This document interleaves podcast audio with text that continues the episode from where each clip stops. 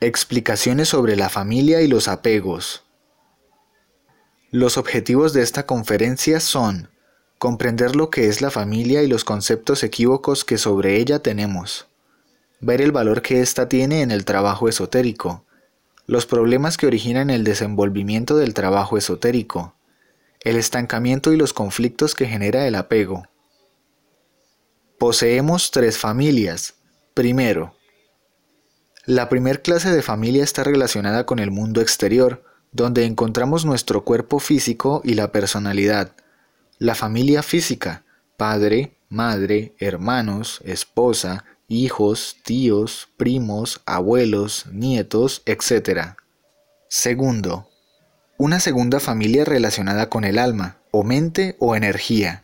Esta parte del alma es lo que vamos a llamar nuestro mundo interior, la familia psicológica que es todo nuestro ego o formas de ser de uno mismo, el 97% de esencia o conciencia atrapada. Tercero, la tercer familia es la relacionada con el espíritu o conciencia. Es la parte que vamos a llamar nuestro mundo interior del interior, la real familia. Es el 3% de conciencia libre, a la que iremos sumando toda la que rescatemos de la cárcel psicológica. Cada uno de estos elementos psicológicos que tenemos tiene una parte real y verdadera que está atrapada en su interior. Analicemos la familia física. Indudablemente, todos necesitamos del cuerpo físico para poder existir y hacer la obra. Todos tenemos derecho a tener 108 cuerpos físicos humanos, ley de retorno. Esto implica que deberemos nacer 108 veces, por lo tanto, tendremos 108 madres y 108 padres. También implica que deberemos pagar los diferentes cuerpos que se nos han dado, leyes de retorno y recurrencia. El ser humano al nacer es indefenso, por eso debemos tener una madre que nos cuide, hasta poder defendernos por sí mismos. A las personas nacidas de la misma madre les denominamos hermanos y hermanas. ¿Cuál de todas las 108 mamás que hemos tenido es la verdadera? ¿Cuál de los 108 papás que hemos tenido es el verdadero? ¿Cuál de todos los miles de hermanos que hemos tenido son los verdaderos? Retornamos en la semilla de nuestros descendientes. Para la reproducción de la especie se hace necesario conseguir una pareja. La creación de los cuerpos existenciales del ser se hará en el sexo, y para eso deberemos tener una pareja estable, por lo anterior vemos la importancia de tener una familia física. La esposa es una hermana que nos está colaborando y nosotros a ella. Los hijos son hermanos a los que nos comprometimos a colaborarles. Vemos a las personas de la calle como extrañas porque no nacieron en nuestra casa. No comprendemos que son nuestros hermanos. ¿Acaso nuestra casa no es el planeta Tierra? Los apegos no nos dejan comprender que todos los seres humanos son hermanos entre sí y no existe otro vínculo ni título. Analicemos la familia psicológica. La familia interior está constituida por unos elementos llamados yoes, que maneja las diferentes energías de los centros de la máquina. Esta familia interior fue formada por la mala utilización de la energía creadora sexual. Todas las impresiones no transformadas, por falta de concentración, crean más defectos psicológicos. Más tarde, con el transcurrir del tiempo, hemos creado una legión. Hay yoes de todos los modelos, pero cada uno tiene su propio porcentaje de chispas o esencia atrapada, formado por la totalidad de la energía que ha absorbido a lo largo de su existencia. Eso sucede cada vez que alimentamos al defecto. La suma de ellos es nuestra familia psicológica o mundo interior. Todos los defectos se sintetizan en los siete yoes causa, pereza, codicia, lujuria, orgullo, ira, gula y envidia. Como decía el poeta de Mantua, aunque tuviéramos paladar de acero y mil lenguas, no alcanzaríamos a describirlos cabalmente. Esos defectos son todos nuestros vicios, deseos, equivocaciones, sufrimientos, placeres, reacciones, etc. Y son más queridos por nosotros que los mismos hijos físicos. De ahí el apego que les tenemos. Ustedes lo van a ver y a verificar cuando avancen en el trabajo de la muerte psicológica. Analicemos la real familia. Le llamamos la familia verdadera porque eternamente existirá. Nuestro ser está constituido por muchas partes, todas ellas son desdoblamientos de nuestro Padre. Dios como Padre representa nuestra sabiduría. Dios como Madre es nuestra esencia, nuestra materia prima, nuestra energía creadora del Espíritu Santo, nuestro amor.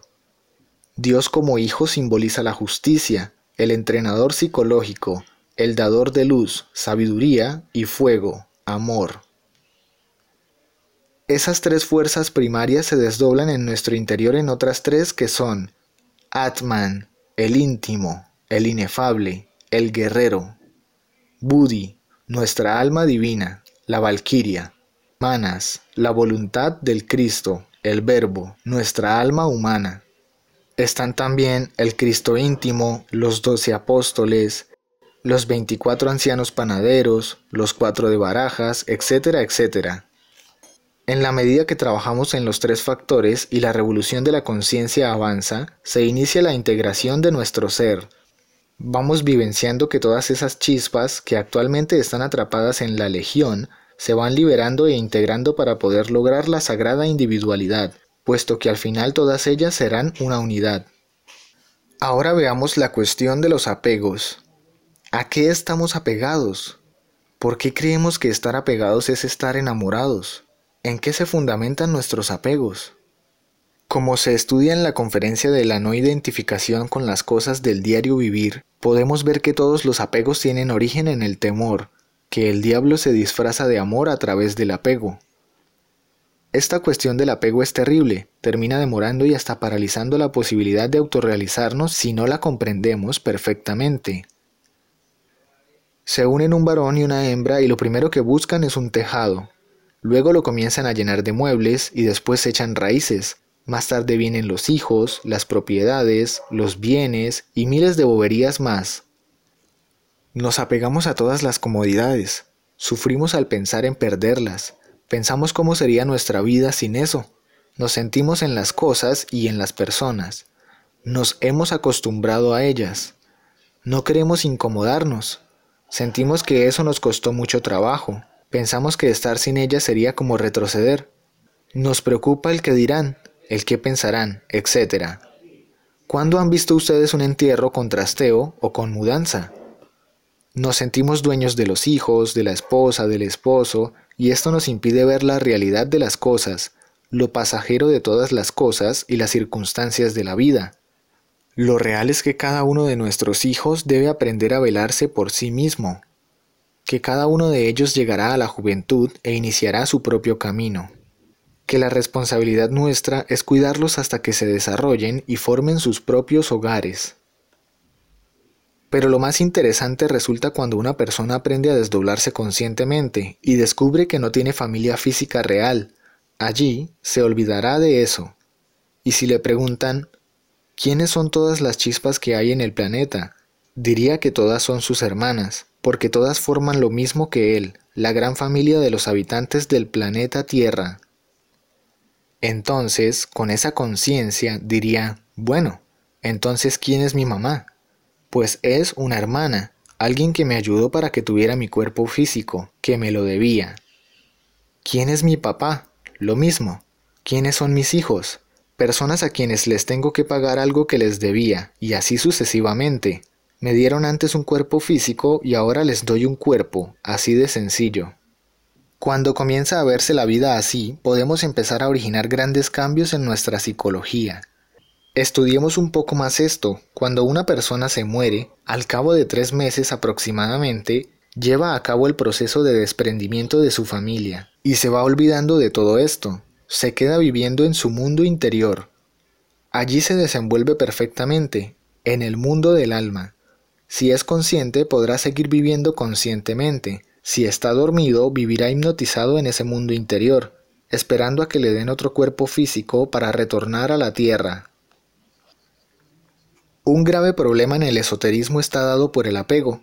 Cuando se está trabajando, en el mundo interior hay que pasar por las pruebas, y las pruebas se ganan o se pierden.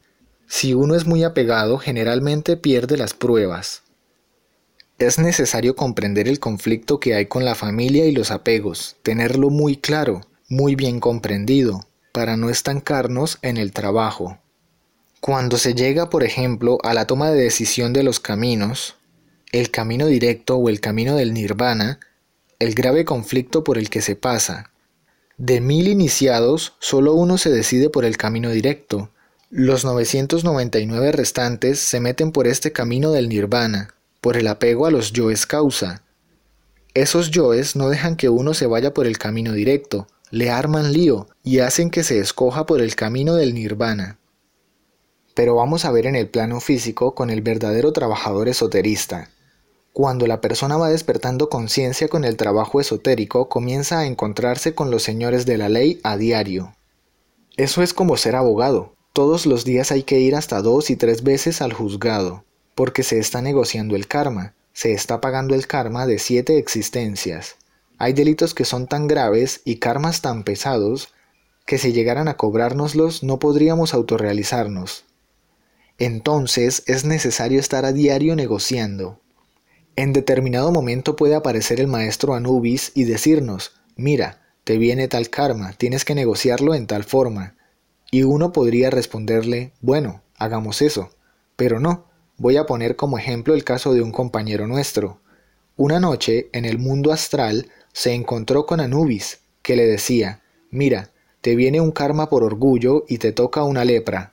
Él respondió, ¿Lo puedo negociar? Sí, te irás para Brasil en dos meses a buscar a un hermano.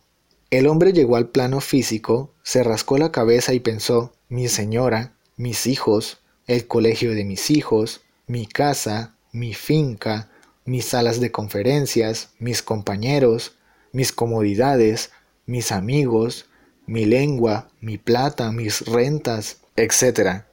¿Cómo me voy a ir para allá? Lo cierto del caso es que buscó a Anubis y le dijo, no voy, mándeme la lepra. A los dos meses la familia lo llevó a internar a Agua de Dios, lo metió allá por 15 años. El hombre decidió pagar con dolor. A los dos meses no tenía esposa, ni hijos, ni automóvil, ni casa, ni finca, etc. Si hubiese ido a hacer su trabajo no habría sufrido tanto, pero el apego a sus cosas lo hundió terriblemente. Similares a este caso hay muchos. Cuando la familia pesa más que la obra, no hay posibilidad de que se pueda pasar prueba alguna. Es importante, entonces, que toda persona que esté intentando la autorrealización del ser reflexione y comprenda cuál es la verdadera posición de cada cosa. Todos los valores que le ha dado la sociedad a la familia repiten la estructura de la misma sociedad, cuando los seres humanos éramos nómadas y viajábamos por todas partes del planeta, nos movíamos, no estábamos sembrados. Si comprendemos esto, podremos hacer el trabajo en una sola existencia, podremos seguir adelante en el momento en que tengamos que tomar las decisiones. Hay cuatro pruebas que nos ponen incesantemente cuando estamos en este trabajo. Son las pruebas de aire, fuego, agua y tierra. Nadie pasaría las pruebas de aire si tiene apegos. Cada vez que internamente nos arrojan a un abismo y gritamos, ese grito es síntoma inequívoco de un apego. Apego al cuerpo físico, apego a esto, apego a aquello, a un hijo, a una cosa, etc. Y nos lo hacen ver internamente los maestros lanzándonos desde arriba. Entonces sentimos el terror de perder y gritamos.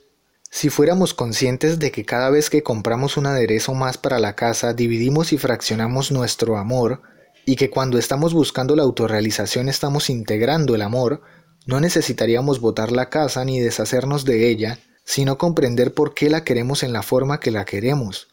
Si lo logramos hacer, no necesitaremos despojarnos de la familia. La familia es un deber, pero tenemos que saber hasta dónde llegan los deberes y los derechos dentro de la familia para poder avanzar conscientemente en la integración de la real familia y la desintegración de la familia psicológica.